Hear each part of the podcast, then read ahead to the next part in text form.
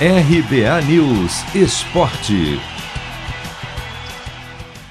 Próxima edição do Mundial de Clubes acontecerá em Abu Dhabi, nos Emirados Árabes. O anúncio foi feito pela FIFA, que por outro lado não confirmou a data.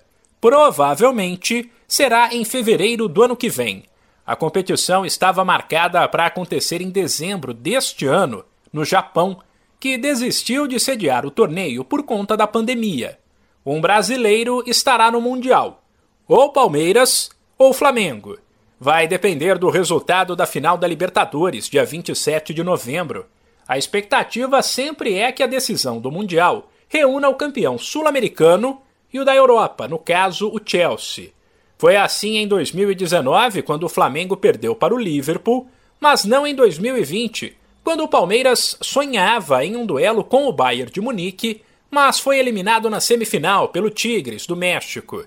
Além do Chelsea, estão classificados para o próximo Mundial o Auckland City da Nova Zelândia, que representa a Oceania, e o Al do Egito, campeão africano.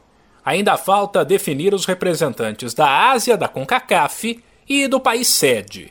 Antes de confirmar que a competição será em Abu Dhabi, a FIFA chegou a conversar com a África do Sul e até com o Rio de Janeiro. O próximo Mundial pode ser o último no atual formato, que teoricamente é melhor para os brasileiros, já que é difícil, mas não impossível, vencer um gigante europeu num duelo de 90 minutos, cujo empate leva para prorrogação e pênaltis. A FIFA quer uma competição maior, com vários clubes, como se fosse uma Copa, o que tornaria as coisas bem mais complicadas para os sul-americanos.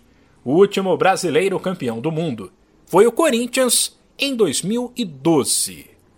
De São Paulo, Humberto Ferretti.